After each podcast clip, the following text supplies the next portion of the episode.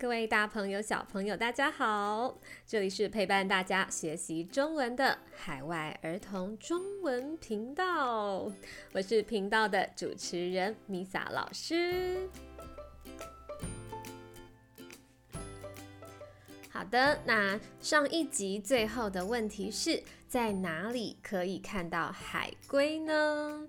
那米萨老师这个礼拜看到收听我们频道的国家出现了。沙乌地阿拉伯呢，而且在沙乌地阿拉伯的儿童与家庭类的排行居然是第五十五名哦！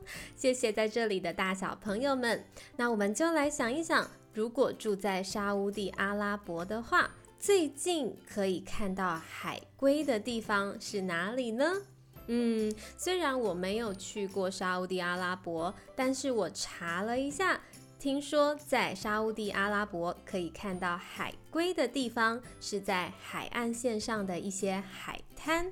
那住在这里的小朋友们，帮米萨老师确认一下，是不是这几个地方可以看到海龟呢？一个是叫做卡提夫的海滩，一个叫做胡夫夫。这两个海滩的名字也太可爱了吧！那海龟通常在晚上出现，所以如果你想看到它们啊，嗯，可能要碰碰运气喽。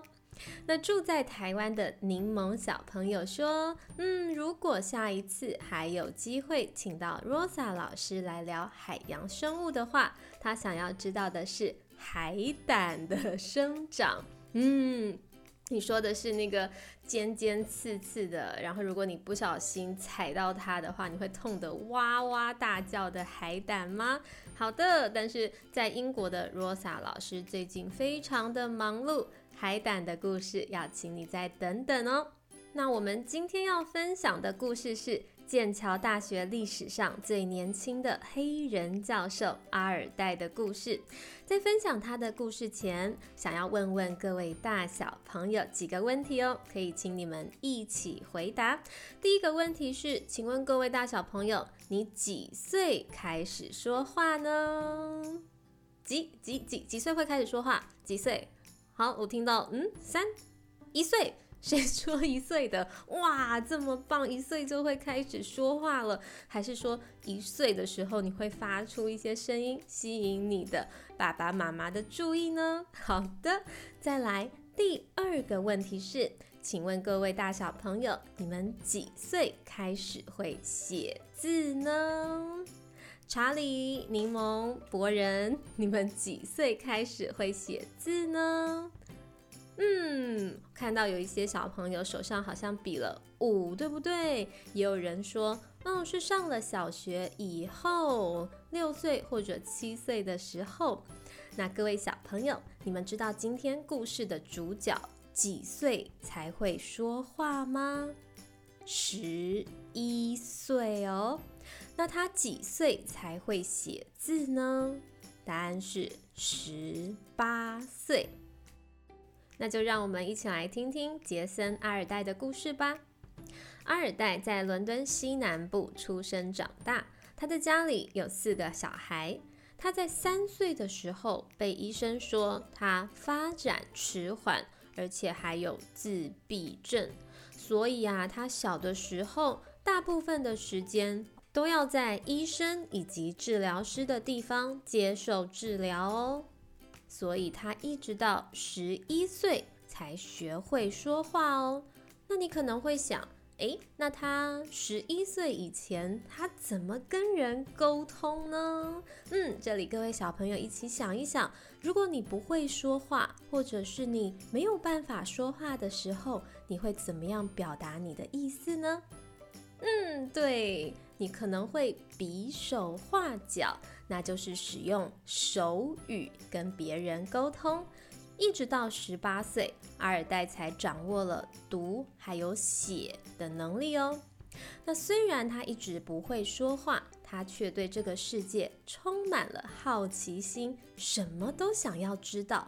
而且他小的时候还想要成为一名足球运动员哦。那各位小朋友，现在想一想，你想成为什么呢？长大以后想要做什么工作呢？把这个想法放在心里，或者是跟你身边的朋友说一说哦。那接着，阿尔代的妈妈是个什么样的妈妈呢？听说啊，他的妈妈从来没有嘲笑他，也从来没有放弃他哦。除此之外，他的妈妈还会教他学习音乐，而且每天会鼓励他，让他做到自己可以做的所有事情哦。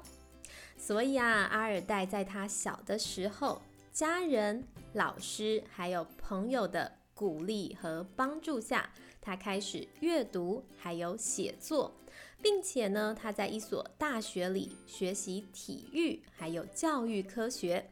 之后成了一名体育老师哦。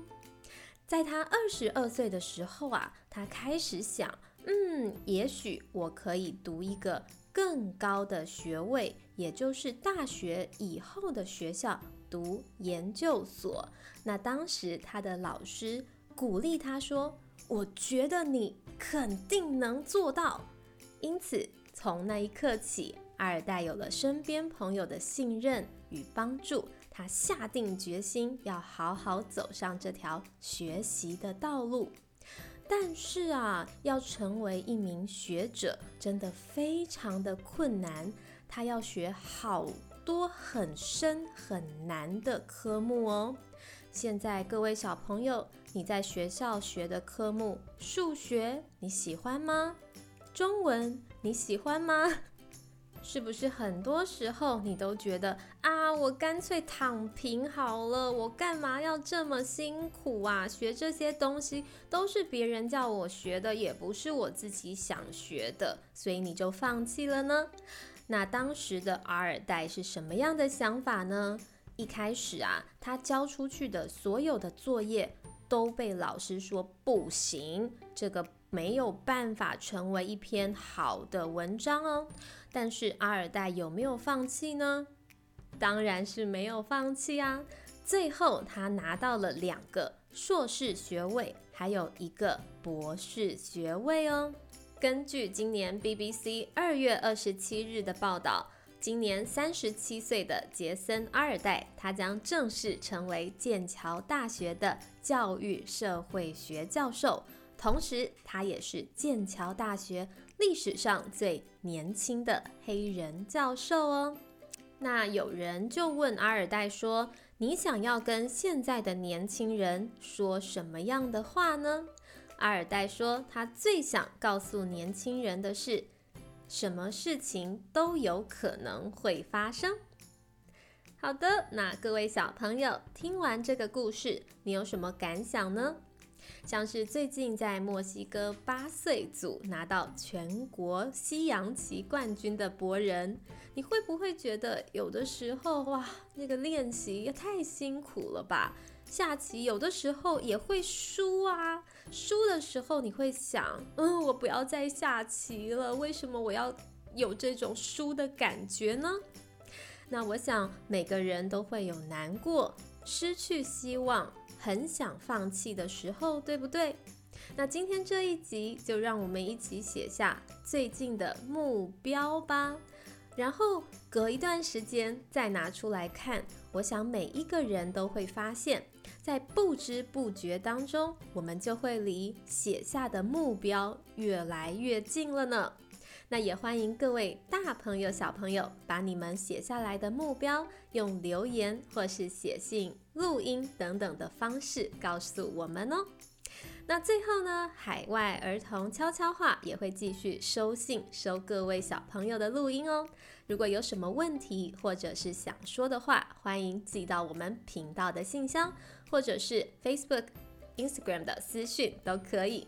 那我们下一集再见啦！下一集我们会一起来聊聊儿童节，还会有住在蒙古的神秘嘉宾来跟我们分享在蒙古的儿童节是什么样的哦。